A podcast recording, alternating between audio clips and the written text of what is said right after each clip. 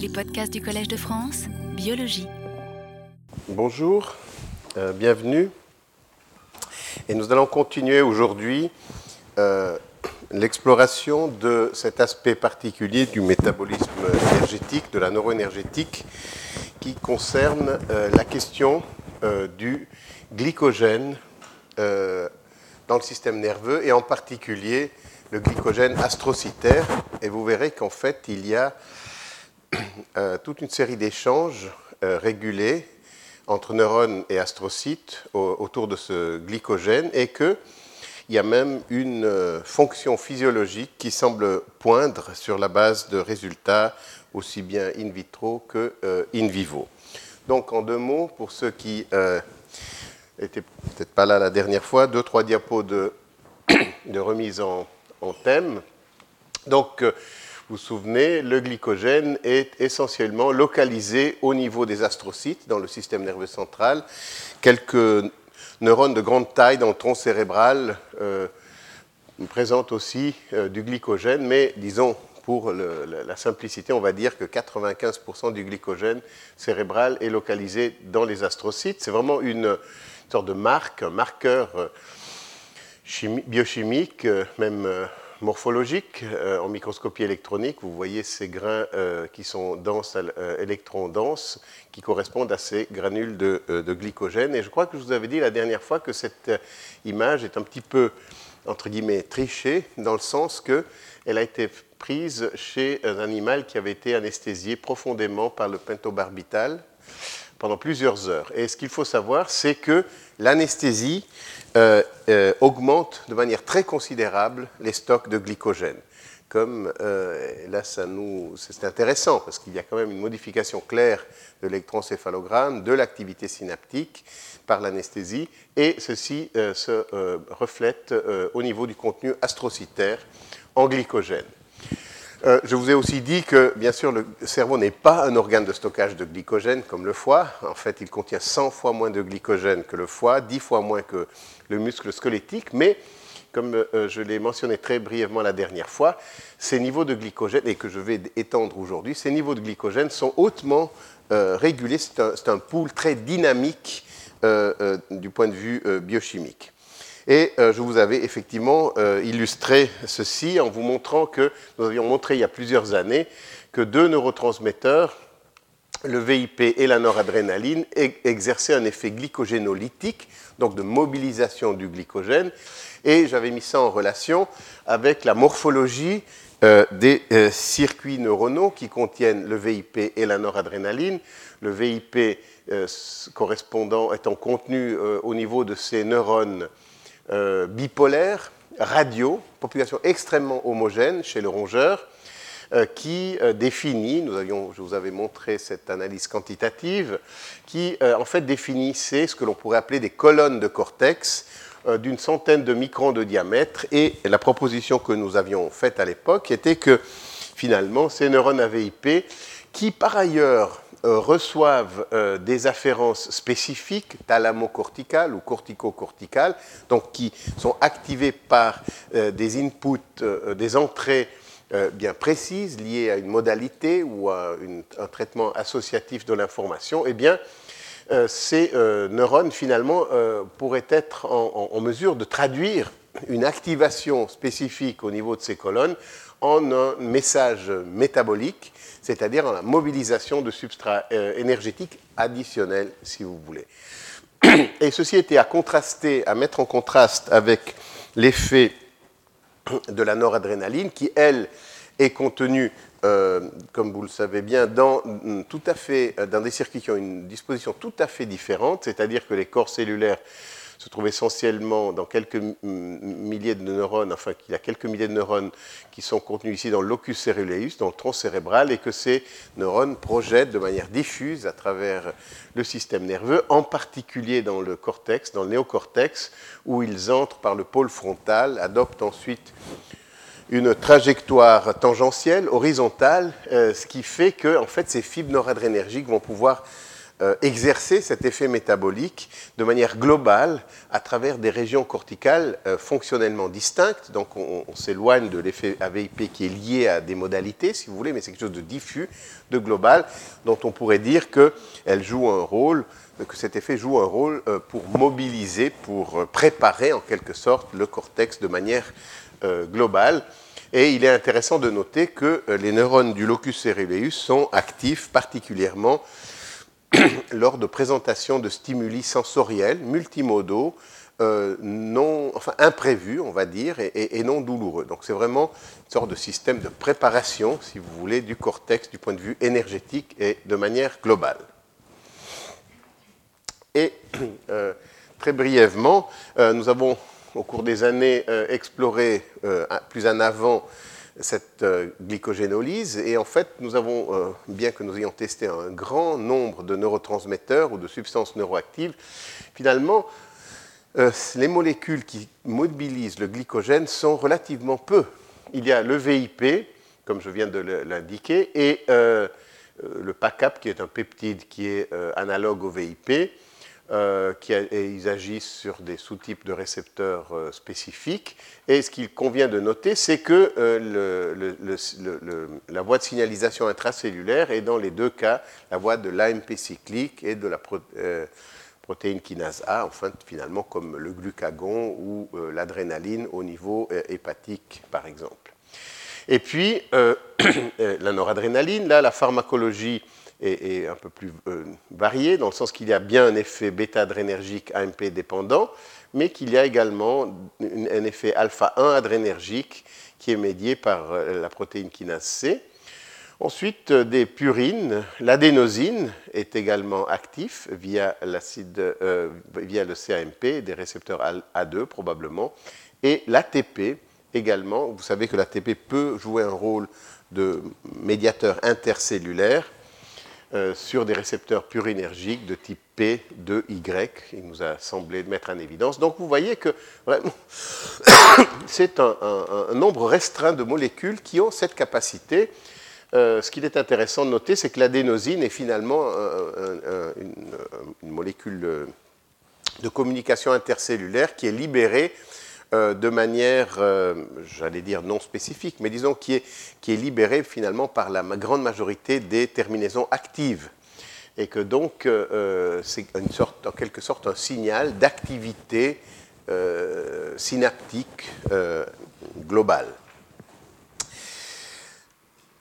Alors, on revient un instant au, au lactate, parce que évidemment, c'est toujours la même question. Si euh, je vous ai, pendant plusieurs leçons, je vous ai montré comment le glucose entre dans les astrocytes et la question qui se posait, mais qu'est-ce que les astrocytes donnent aux neurones? Parce que c'est finalement eux les grands consommateurs, comme je vous ai montré lors de la première leçon.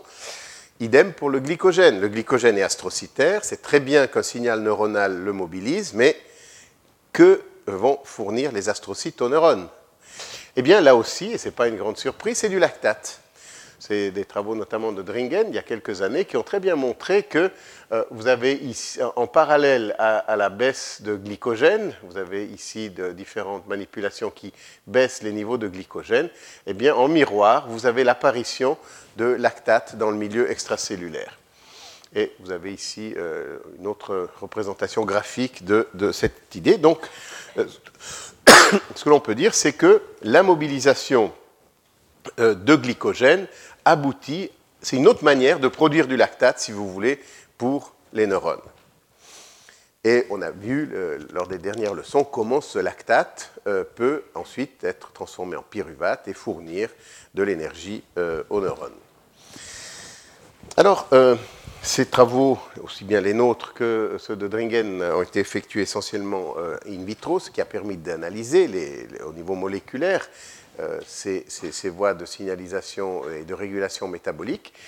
Euh, mais il y a quelques travaux qui ont mis en évidence, et notamment ceux de Ray Swanson, euh, en fait, in vivo ou ex vivo, si vous voulez, par une technique analogue à celle du 2-déoxyglucose, de la radioautographie au 2-déoxyglucose, ils ont pu montrer qu'effectivement, lors d'une stimulation sensorielle, somatosensorielle dans le cas particulier, donc on revient à cette voie que nous avons déjà vue lors des précédentes leçons en concernant le, captage de glucose. Eh bien là, c'est une technique radioautographique qui permet de visualiser le glucose qui est incorporé en glycogène.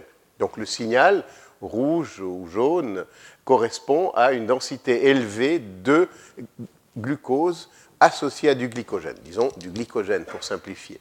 Et ce que l'on voit, c'est que euh, lors de la stimulation euh, des vibrisses, donc de cette voie euh, des vibrisses au baril, eh bien, il y a une diminution de ce signal radioautographique associé au glycogène, ce qui montre bien que activation physiologique, ou relativement physiologique, cette activation de ces vibrisses, l'activation d'un circuit neuronal va aboutir à la mobilisation de glycogène qui, lui, est, on le sait, essentiellement glial.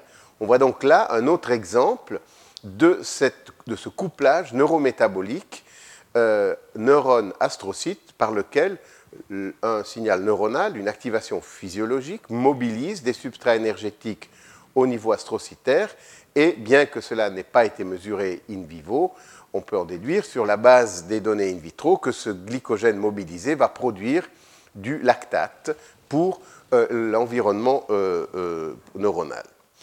Alors, sur la base de, Là, je vais vous montrer quelques diapositives qui résument un tout petit peu ce, que l'on a vu vraiment dans une sorte de flash en, en, termes de couplage neurométabolique à la base de la neuroénergétique. Vous avez ici tous les acteurs de ce couplage, le capillaire, source d'énergie, de glucose et d'oxygène, euh, une terminaison présynaptique, ici un neurone postsynaptique avec euh, euh, une épine dendritique, donc le, lieu de l'activité synaptique, et puis l'astrocyte avec ces voies métaboliques que l'on a bien vues, le captage de, de glutamate, la sodium-potassium ATPase, pardon, le captage de, glucose, la sodium-potassium ATPase, etc. L'activité mitochondriale, sur laquelle j'ai bien insisté la dernière fois, parce que, comme je vous l'ai dit, finalement, les données qu'on avait fournies au début de nos travaux, évidemment, nous ont fait mettre l'accent sur l'activité glycolytique de l'astrocyte, mais nous n'avons jamais dit qu'il n'y avait pas d'activité oxydative. Il y a bien des mitochondries et il y a une activité oxydative. Comme vous vous souvenez, le point d'interrogation est de savoir pourquoi lors du captage de glucose et de sa transformation en pyruvate. Ce pyruvate est plutôt exporté sous forme de lactate que oxydé au niveau de la mitochondrie. Et je vous ai fourni toute une série d'hypothèses et même de résultats dans certains cas qui expliquent euh, cette glycolyse aérobie, donc cette glycolyse en présence d'oxygène, en, en présence de capacité oxydative. Voilà donc la situation, euh, on va dire au repos, pour ce que veut dire repos pour le cerveau. Et puis, euh, activité synaptique, euh, euh, avec libération de glutamate. je ne reviens pas sur le point fondamental que le fait d'étudier la neuroénergétique en relation au glutamate a tout de même un sens du point de vue quantitatif, dans la mesure où 85% des synapses sont glutamatergiques dans le cortex. Donc libération de glutamate, activation de récepteurs postsynaptiques, AMPA, NMDA, euh, dissipation de gradients électrochimiques, notamment sodiques, et on a vu, ça ce sont ces travaux de, de, Kazichke, où je crois que c'était la dernière fois ou la fois d'avant, j'ai abordé la séquence d'événements qui pourraient être mis en jeu. Euh, utilisation par le neurone de substrats présents dans l'espace extracellulaire, et je crois que je vous ai montré assez, de manière, j'espère, assez convaincante que les neurones préfèrent très nettement le lactate au glucose peuvent utiliser les deux, mais en présence des deux, ils préfèrent le lactate. Ce lactate est rapidement oxydé euh, au, niveau neuronal. Donc c'est le temps numéro 1, si vous voulez, le temps très précoce, euh, immédiatement euh, lors de l'activation, qui se passe probablement dans des temps qui sont beaucoup plus proches des temps synaptiques, des constantes de temps synaptiques. C'est peut-être pas de l'ordre de la milliseconde, mais c'est en dessous de la seconde, on va dire. Et puis ce phénomène qu'on a décrit, euh, qui est euh, la signalisation astrocytaire par le glutamate, par le transporteur, je ne rentre pas dans les détails, on a vu toutes ces cascades en détail, qui aboutit à la production de lactate qui va finalement fournir euh, du nouveau substrat au niveau de l'espace extracellulaire en vue, on va parler comme ça, d'activité synaptique subséquente. Donc le, deuxième temps, le temps glycolytique, qui implique l'astrocyte.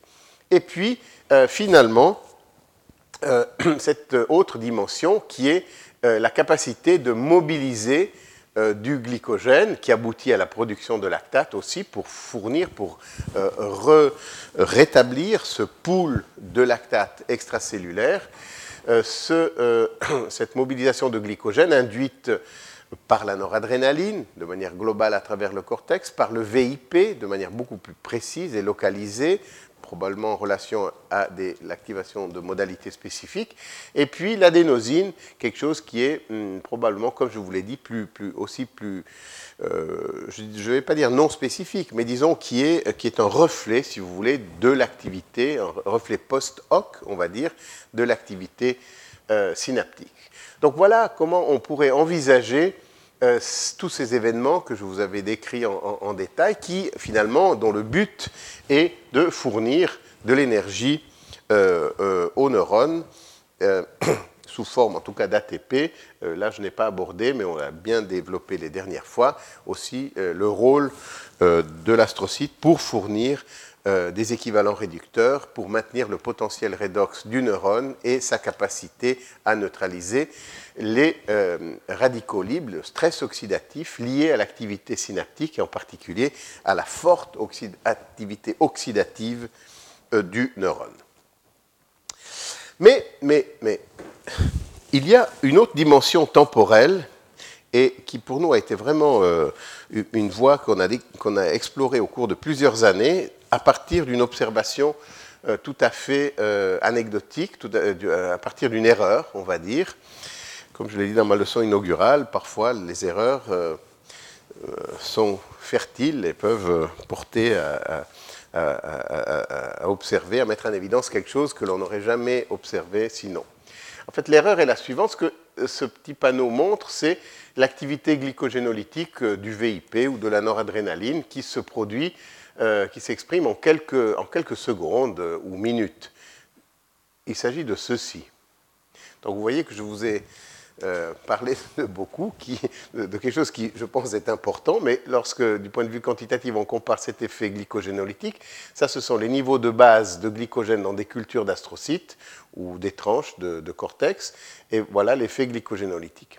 Et puis, euh, Olivier Sorg, qui était un doctorant dans mon laboratoire euh, à l'époque, vous voyez, c'est il y a plusieurs années, euh, alors bon, juste pour la petite histoire, euh, c'était la fin de la journée, il avait commencé une manip, et puis il s'est souvenu qu'il avait une leçon de basson, et donc euh, il s'est dit, bon, pas grave, je ne vais pas arrêter la manip ici, je, reviens demain matin, de toute façon le glycogène va être dégradé, et puis voilà, il n'y a rien de particulier qui va se passer. Il est parti, il est revenu le lendemain matin, et puis il a mesuré ses niveaux de glycogène, là. Et il s'est dit, oula, il y a une voilà, il était très, très perturbé par la question. On en a rediscuté, et puis bon, on a reproduit, étudié, etc. Et on a en fait clairement mis en évidence ce que l'on a appelé à l'époque un effet rebond, si vous voulez, un effet glycogénolytique à, court terme, rapide, et un effet massif qui aboutit à des niveaux de glycogène qui sont dix fois supérieurs au niveau de base euh, sur le long terme, après plusieurs heures. Alors, je vais vous montrer quelques résultats de, ces, de de l'époque. Euh, ah, oui, alors évidemment, tout ça nous a fait penser euh, à l'insuline, l'hormone périphérique euh, qui induit la resynthèse de glycogène, l'hormone anabolique par définition, c'est bien l'insuline. Et nous avons observé, je vous montre à titre, je ne dis pas anecdotique, parce qu'en finalement, on ne sait pas trop qu'en faire de ce genre de résultats, dans la mesure où le rôle de l'insuline dans le système nerveux est très, discuté. Euh, d'abord, euh, il n'y en a pas vraiment, enfin en tout cas les observations sont assez floues par rapport à, sa présence ou absence. Et puis, c'est un gros peptide qui passe pas euh, très facilement la barrière hémato-encéphalique, enfin il peut dans ces zones un peu perméables, enfin. Donc, lorsqu'on met en évidence un effet in vitro de l'insuline, on peut toujours se poser la question. C'est peut-être un effet plutôt euh, insulin-like growth factor. Mais enfin, euh, voilà, il y a un effet de l'insuline. Ce qui est intéressant, c'est qu'évidemment, il n'y a pas euh, une glycogénolyse avant. C'est bien évident que l'insuline n'exerce qu'un effet de resynthèse. Voilà, juste au passage. Mais ce que, ce que j'aimerais vous montrer, c'est que donc vous avez ici les niveaux contrôle, les niveaux en présence après 9 heures de VIP, après 9 heures de noradrénaline, et vous voyez qu'en fait cet effet du VIP et de la noradrénaline est complètement bloqué par la cycloheximide et dans d'autres résultats, nous avons montré aussi par l'actinomycine D. Alors qu'est-ce que ça veut dire? Ça veut dire que euh, ça passe, cet effet décalé dans le temps, c'est peut-être pas étonnant, mais enfin, il fallait quand même le montrer, passe par l'induction de la transcription et de la traduction. Donc, c'est une induction de gènes qui aboutit, qui met l'astrocyte dans un état différent, dans un phénotype différent, qui est euh, la resynthèse de glycogène. Donc, il y a induction de gènes qui aboutissent à la resynthèse de glycogène. Euh, on a des effets analogues avec l'adénosine là aussi, niveau basal, niveau en présence euh, d'adénosine, après plusieurs heures, je crois 8 heures. C'est tellement euh, macroscopique qu'on peut même mettre en évidence euh, du glycogène par une technique absolument basique, une technique histochimique basique qui est la, méthode PAS, Periodic Acid Shift. C'est comme ça qu'on monte du glycogène dans le foie. Dans le cerveau, on n'arrive pas vraiment à le montrer. Euh, même pas dans les cultures, mais après traitement avec l'adénosine ou le VIP ou la noradrénaline, on le voit. Donc c'est vraiment quelque chose de, massif, je, crois que je n'ai pas besoin d'insister là-dessus.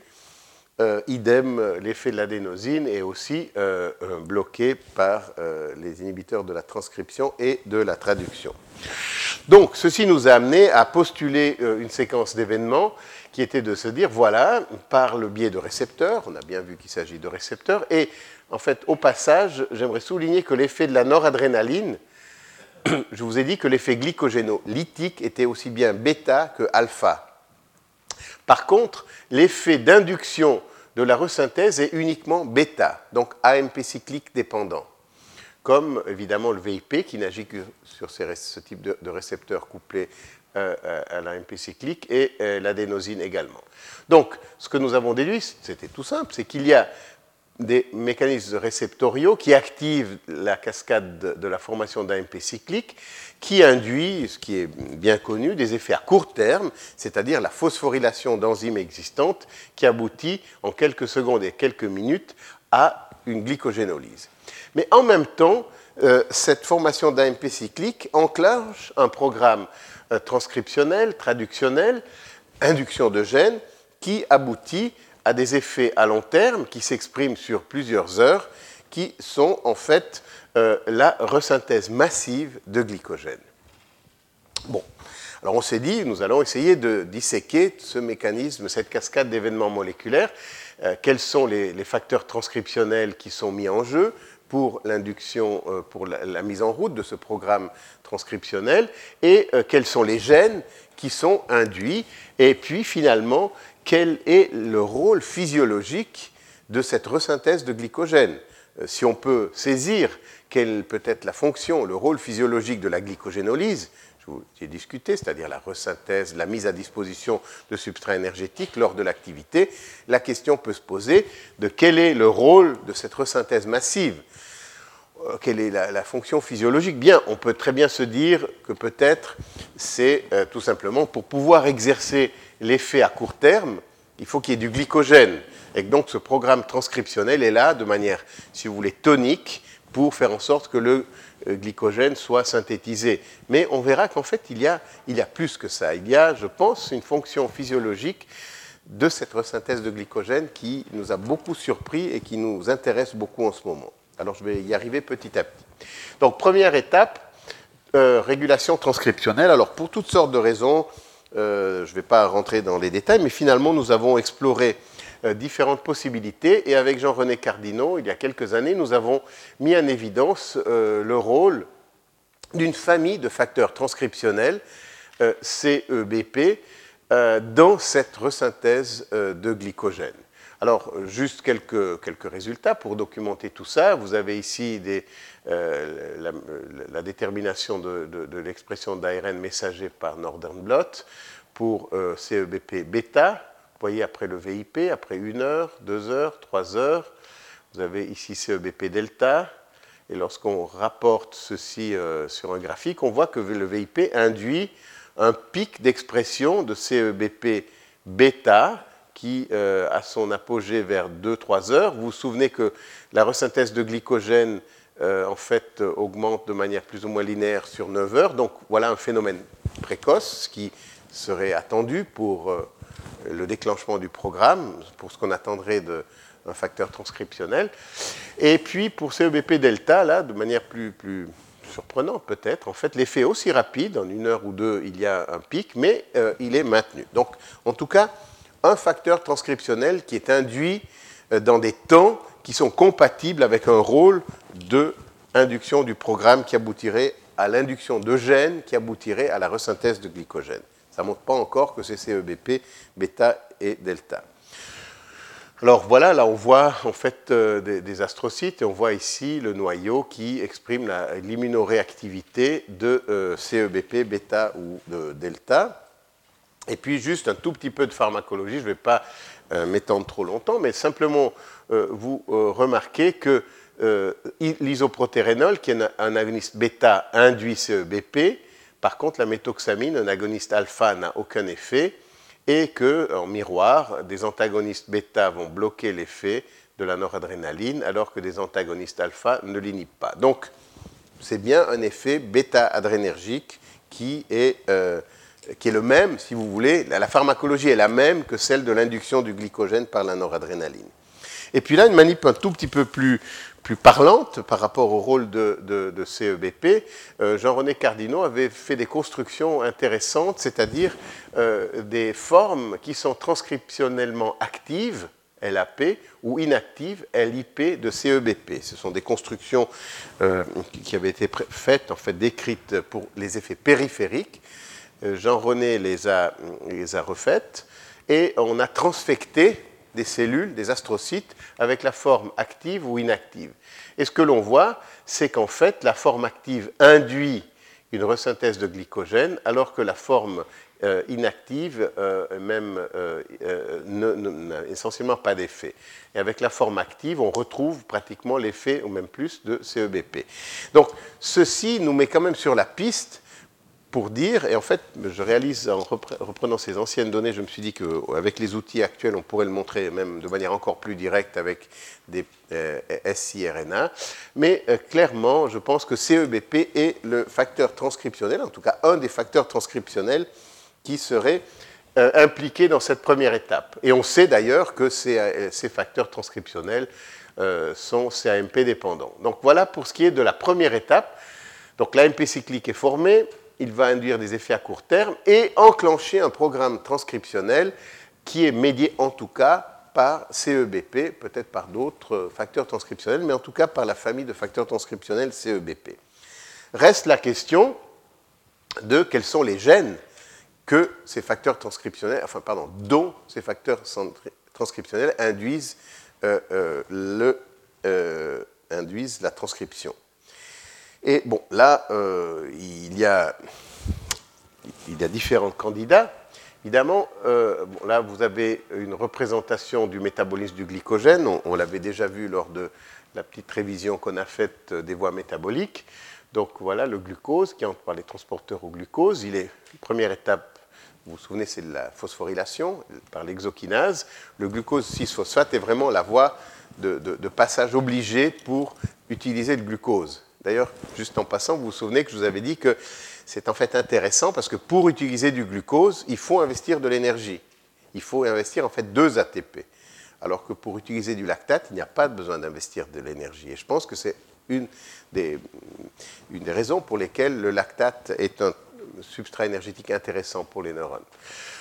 Donc ce glucose, euh, 6-phosphate, vous voyez, il est au centre de cette. C'est vraiment une voie de triage. Il peut rentrer soit dans la glycolyse, hum, par une autre phosphorylation, par la phosphofructokinase, soit rentrer dans le chêne des pentoses. On a vu ça tout à l'heure, enfin, les leçons précédentes, qui va produire en particulier ces équivalents réducteurs. Et puis, et puis, la possibilité de stocker ce glucose sous forme de glycogène. Et là, il y a tout un ensemble d'enzymes qui euh, euh, module de manière euh, très efficace ces voies de synthèse ou de dégradation du glycogène. Et juste en deux mots, donc le glycogène, on l'a vu, c'est un polymère de glucose, si vous voulez, c'est des, unités glycosyles mises les unes à côté des autres, avec des, liens un 4 ou un 6. Bon, ça, c'est pas très important.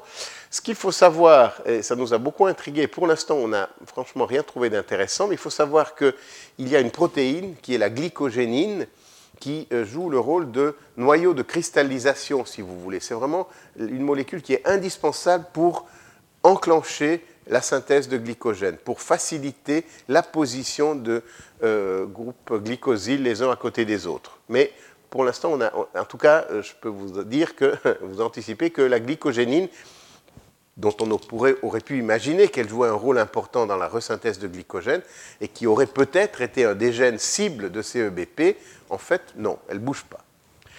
Et puis, il y a la glycogène synthase, bien sûr, qui pourrait être induite, c'est un candidat euh, particulièrement euh, évident. Et par contre, ce, candidat-ci semble être très important et nous, en fait, euh, je pensais que tout était connu sur le glycogène, mais figurez-vous qu'il y a une dizaine d'années, une nouvelle euh, molécule, une nouvelle enzyme euh, dans cette voie de synthèse du glycogène a été mise en évidence à la périphérie. C'est PTG, Protein Targeting to Glycogen, dont je vous parlerai dans un instant parce qu'elle est vraiment au centre de cette voie de resynthèse. Donc, euh, et puis bien sûr la glycogène phosphorylase, mais dont on ne s'attend pas qu'elle soit active dans la resynthèse, parce que c'est l'enzyme qui va cliver les différentes unités glycosyles pour mobiliser euh, le glucose en glucose 6-phosphate qui peut ensuite entrer dans les différentes voies métaboliques. Donc, euh, on va se concentrer là-dessus. PTG, un peu énigmatique, et glycogène synthase, évident, connu depuis une cinquantaine d'années. Alors, dans des manips initiales, nous avions vu que, en fait, euh, il y a une légère induction de la glycogène synthase, mais pas très importante. On était un petit peu sur notre fin, si je puis dire, jusqu'à ce qu'on s'intéresse justement à PTG, à Protein Targeting to Glycogen, qui est en fait une protéine, comme je vous l'ai dit, qui a été découverte il y a une dizaine d'années. C'est en fait une sous-unité catalytique d'une protéine phosphatase, la protéine phosphatase 1C, qui déphosphorise les enzymes euh, impliquées dans le métabolisme du glycogène. Or, ce qu'il faut savoir, c'est que la glycogène euh, phosphorylase, lorsqu'elle est désphosphorylée, elle est moins active. Donc, si vous rendez la phosphorylase moins active, vous allez inhiber la glycogénolyse, la dégradation du glycogène. Inversement, la glycogène synthase, lorsqu'elle est phosphorylée, elle est moins active. Lorsqu'elle est déphosphorylée, elle est plus active.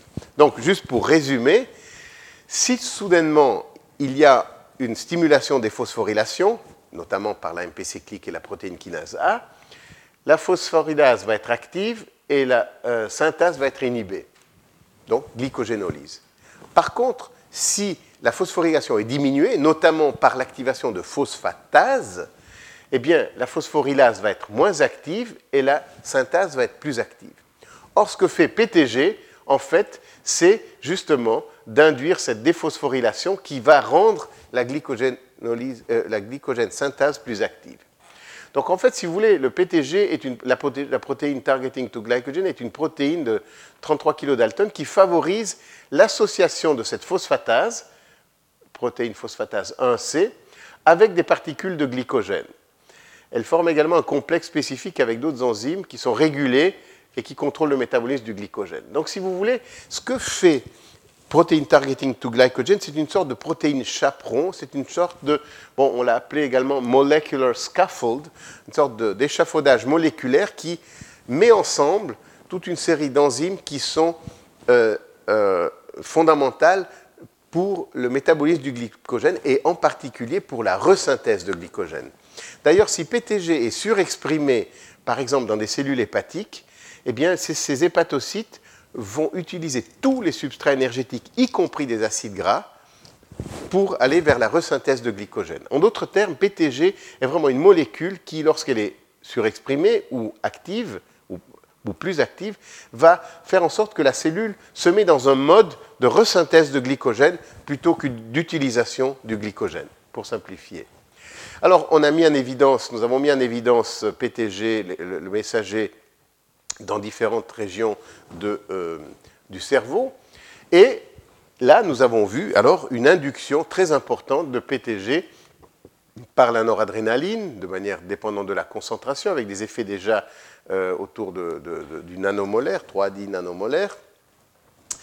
Euh, avec un décours temporel de nouveau tout à fait compatible avec quelque chose qui anticipe, qui arrive avant euh, la resynthèse de glycogène. Euh, c'est, vous voyez, déjà à 2 heures, il y a une très forte induction de, PTG. Et là aussi, ça implique la transcription, la traduction, euh, enfin voilà, je ne vais pas vous le détailler, mais on a repris tout le panel d'expériences qui nous a permis de dire que, effectivement, euh, PTG euh, joue un rôle important, clé même, dans la resynthèse de glycogène, la pharmacologie par exemple. De nouveau, voilà l'effet de la noradrénaline sur le messager de PTG. il est mimé par le propranolol, bêta-adrénergique. Euh, pardon, il est euh, inhibé en partie par le propranolol, euh, bêta-adrénergique, pas du tout inhibé par un, antagoniste, alpha, idem ici, mimé par un agoniste bêta, pas d'effet d'un agoniste alpha. Donc, très clairement, une pharmacologie de la noradrénaline compatible avec les effets sur le glycogène et je monte l'adénosine parce que ça a une importance dans ce que je veux vous dire après sur le rôle physiologique. Là aussi, je ne rentre pas en détail, mais vous voyez que l'adénosine induit CEBP, bêta, delta et PTG. Donc, quand on reprend tout ça, on se dit, euh, voilà, le gène euh, de... Euh, attendez, encore une chose, excusez-moi. comme, donc, il y a clairement, PTG est induit par la noradrénaline, le VIP et l'adénosine. Et comme je vous l'ai dit, ce PTG, lorsqu'il est induit, il va faciliter l'association de cette protéine phosphatase, notamment avec la glycogène synthase. Et lorsque cette phosphatase est active, la synthase est, moins active, pardon, est plus active et donc euh, va favoriser la synthèse de glycogène. Alors nous avons mesuré l'activité de la glycogène synthase directement euh, aussi bien euh, dans, des, dans, des, astrocytes qui avaient été exposés à la noradrénaline, et 9 heures après, vous voyez qu'il y a une induction massive de l'activité, cette fois-ci de la glycogène synthase. Donc, tout ce faisceau de données converge vers le mécanisme suivant.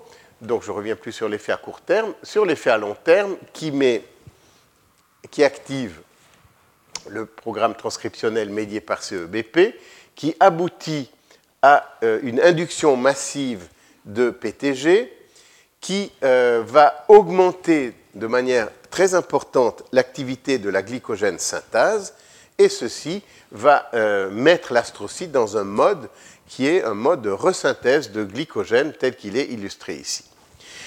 Voilà, tout ça nous a pris quelques années et euh, on, était content, ça fait des papiers, une ou deux thèses, mais finalement on s'est dit, euh, voilà, est, à quoi ça rime Quelle est la fonction de cette resynthèse de glycogène?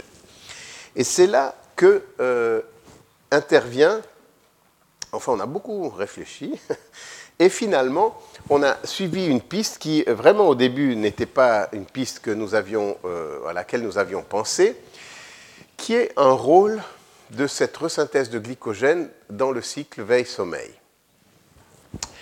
Alors, si vous voulez, euh, il, y a, euh, depuis, toujours, si vous voulez, probablement même depuis l'Antiquité, l'idée que le sommeil est, euh, a une fonction réparatrice, si on prend du point de vue métabolique, une fonction anabolique, où le métabolisme va plutôt vers le stockage d'énergie ou la récupération que vers l'utilisation qui est le propre de euh, l'éveil, si vous voulez. Et donc, il y a, en fait, il y a eu différentes formulations, mais une formulation récente, euh, d'il y a une dizaine d'années, qui a été maintenant reprise par un certain nombre de chercheurs, cette hypothèse anabolique, si vous voulez, de Bennington et Heller, c'est de se dire, voilà, pendant l'éveil, euh, il y a euh, une glycolyse permanente, glycogénolyse permanente, euh, VIP, noradrénaline, adénosine, ce que je vous ai montré, ce que nous avions montré, et que finalement, quelque part, il s'accumule une sorte de déficit énergétique au cours de la, de la journée, parce qu'il y a cette mobilisation d'énergie et peut-être une reconstitution des stocks qui ne suit pas nécessairement. Et eux ont particulièrement mis l'accent sur euh, le fait, et, ça a été mesuré d'ailleurs par différents chercheurs, notamment Porca et Scanen, des groupes de Boston, euh, Hobson et autres, à une augmentation de la libération d'adénosine. Et cette adénosine, euh, si vous voulez, la charge énergétique, on va dire, du, du cerveau diminuerait avec un rapport ATP-adénosine en faveur de l'adénosine, et que cette adénosine, en stimulant des récepteurs adénosine A1, et euh, modulant l'activité de certains canaux potassiques dans les neurones du noyau euh, thalamique, euh, favoriserait, si vous voulez, ce qui est typique du sommeil, la, mise, la, production d'une synchronisation et d'un EEG donc avec des ondes qui sont plus grandes et plus synchronisées par rapport à un EEG de veille qui est en fait très désynchronisé.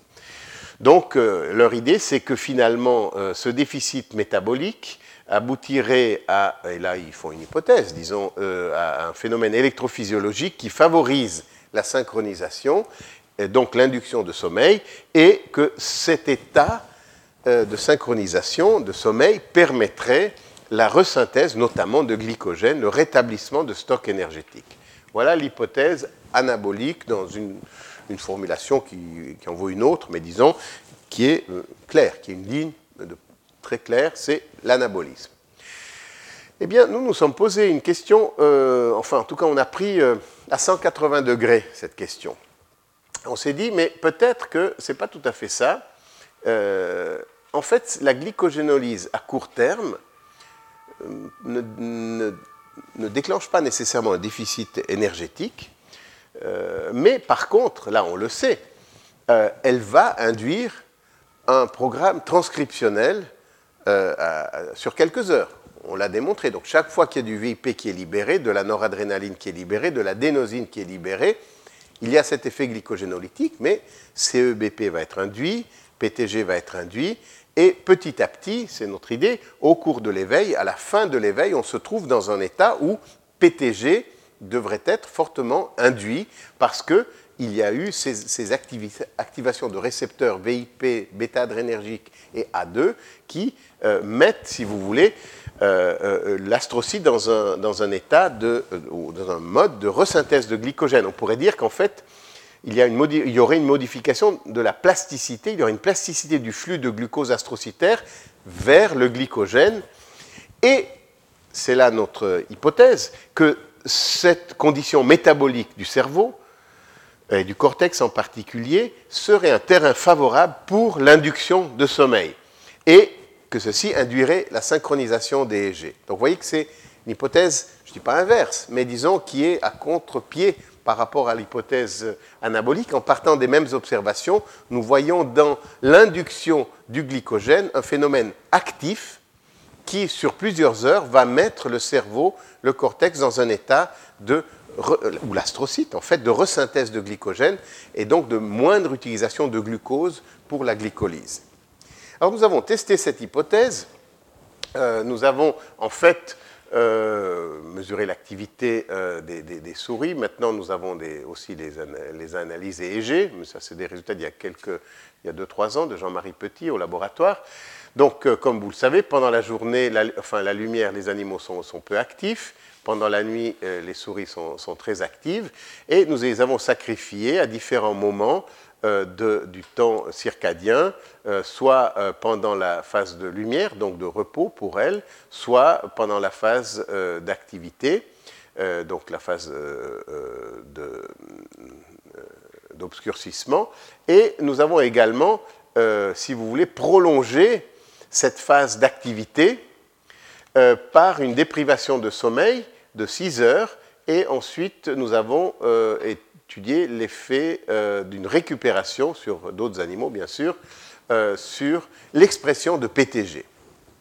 Alors d'abord nous avons observé en fait une variation circadienne dans le cortex cérébral de souris de l'expression de PTG euh, vous voyez que ici, à la fin de la période de lumière, donc de sommeil, si vous voulez, où le sommeil est plus prépondérant chez ces souris. Comme vous savez, elles ont des activités, c'est très fragmenté, mais en fait, disons, globalement, si on fait une addition des, des, épisodes de sommeil, ils sont beaucoup plus fréquents dans la phase de lumière que d'obscurité puis l'actimétrie parle d'elle-même.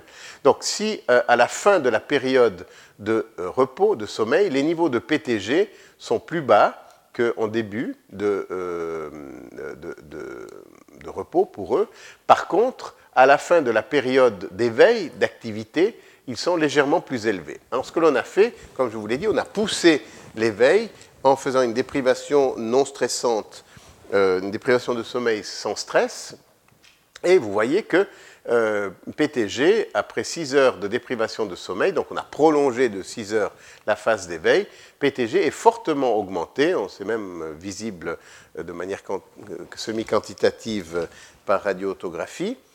Et ce que l'on a fait dans des manips complémentaires, on a mesuré l'activité de la glycogène synthase dans des tranches de cortex préparées à partir de souris qui avaient été soit déprivées de sommeil pendant 6 heures, soit, dans d'autres évidemment, déprivées et ensuite 3 euh, heures de récupération. Et on a mesuré l'activité de la glycogène synthase, donc euh, ça indique la capacité, l'état métabolique euh, du cortex pour plus ou moins synthétiser du glycogène à partir de glucose. Euh, eh bien, ce que l'on voit, c'est qu'effectivement, la déprivation de sommeil induit de manière très importante l'activité de la glycogène synthase, et que euh, ceci, euh, donc, si vous voulez, il y a une conséquence fonctionnelle de cette induction de PTG, et que, en fait, la récupération de 3 heures remet les niveaux d'activité de la glycogène synthase à des niveaux qui seraient analogues dans un même temps circadien, donc 6 plus 3, donc à ZT9. Donc on voit qu'il euh, y a clairement un, phénomène, euh, une plasticité, si vous voulez, j'aime bien ce terme, de plasticité métabolique que je vais élaborer euh, tout à l'heure et lors de la prochaine leçon. Il y a une plasticité métabolique hum, évidente liée au métabolisme du glycogène pendant le cycle veille-sommeil et euh, en particulier on peut la perturber, on peut la modifier euh, par euh, des manipulations comme des privations de sommeil ou récupération. Alors, notre position actuelle, et on continue là-dedans, et pour l'instant les résultats que l'on que l'on obtient vont dans cette direction, on pourrait se dire qu'à la fin de la période d'activité, en fait, la, libération euh, soutenue de, VIP, de noradrénaline, d'adénosine, euh, a enclenché ce programme transcriptionnel qui va aller vers euh, l'induction de PTG. Cette induction de PTG va induire l'activité de la glycogène synthase et que donc les astrocytes, à la fin de la période de veille, se trouvent dans un mode qui va être celui de stocker le glucose en glycogène plutôt que de euh, faciliter euh, la glycolyse et la production de euh, lactate, comme on l'a vu. Donc, dans une position par laquelle, si vous voulez, l'astrocyte va finalement fournir un peu moins d'énergie aux neurones parce que ce glucose va être stocké plutôt qu'utilisé pour produire du lactate. Et, et l'idée, c'est que finalement, dans ce mode métabolique, dans ce phénotype métabolique de l'astrocyte à, la à la fin de la période de veille, ceci va être un signal. Alors, on ne va pas dire un signal, je ne pense pas, pour l'instant en tout cas, on ne peut pas le dire que c'est un signal d'induction de sommeil, mais en tout cas un signal, un terrain qui est métaboliquement favorable pour l'induction de sommeil. Et si vous voulez, cette hypothèse se, marie assez bien avec l'hypothèse euh, euh, homéostatique euh, de la régulation veille-sommeil, comme vous le savez, qui a été notamment formulée par mon collègue Alex Borbelli à Zurich, selon laquelle, finalement, pendant la période d'éveil, il y a hum, des processus homéostatiques qui sont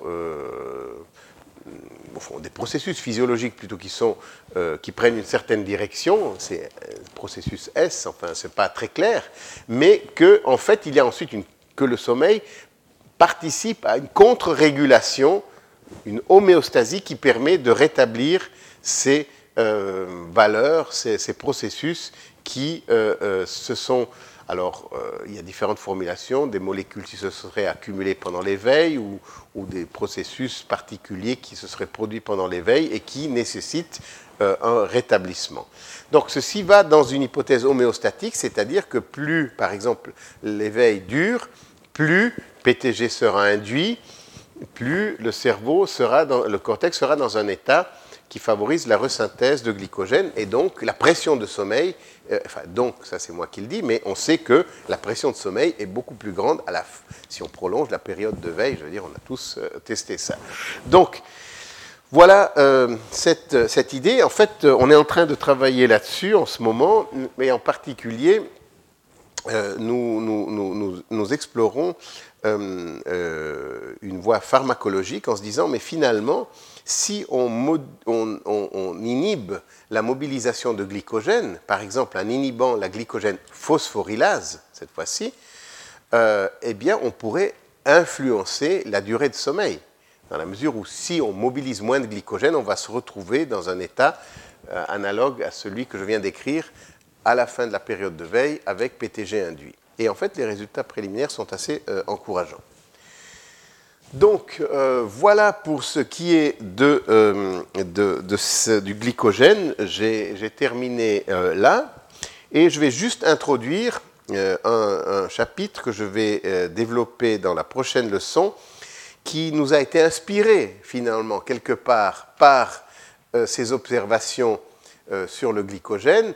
J'ai utilisé déjà une fois le terme de plasticité métabolique ça montre bien que ce couplage neuroglial, cette, euh, ce couplage, cette activité de ce que j'ai appelé l'unité neuroénergétique, astrocyte, neurone, n'est pas quelque chose de, figé, euh, c'est quelque chose qui peut être sujet, c'est pas étonnant, comme tout phénomène, comme tout processus biologique, à des régulations, à des modifications de, de l'efficacité.